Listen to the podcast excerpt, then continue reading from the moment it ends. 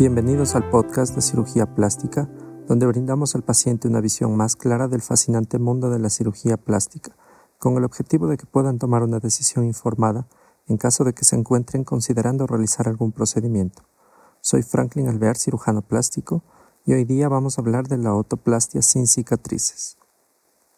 Les recuerdo que el objetivo de este podcast no es reemplazar la consulta médica, sino brindar información detallada sobre temas relacionados con la cirugía plástica.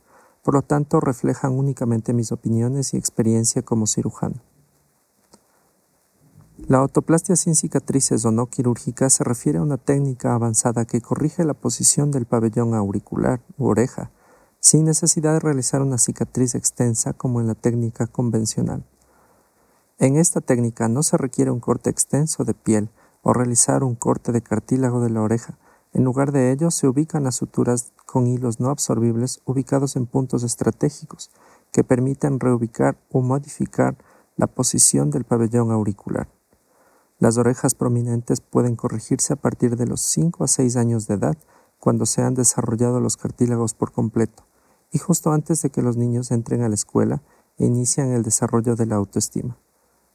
Todos los pacientes con oreja prominente pueden ser candidatos para este procedimiento, pero la elección definitiva de la técnica depende de la anatomía de cada persona. Hoy hemos hablado acerca de la autoplastia sin cicatrices.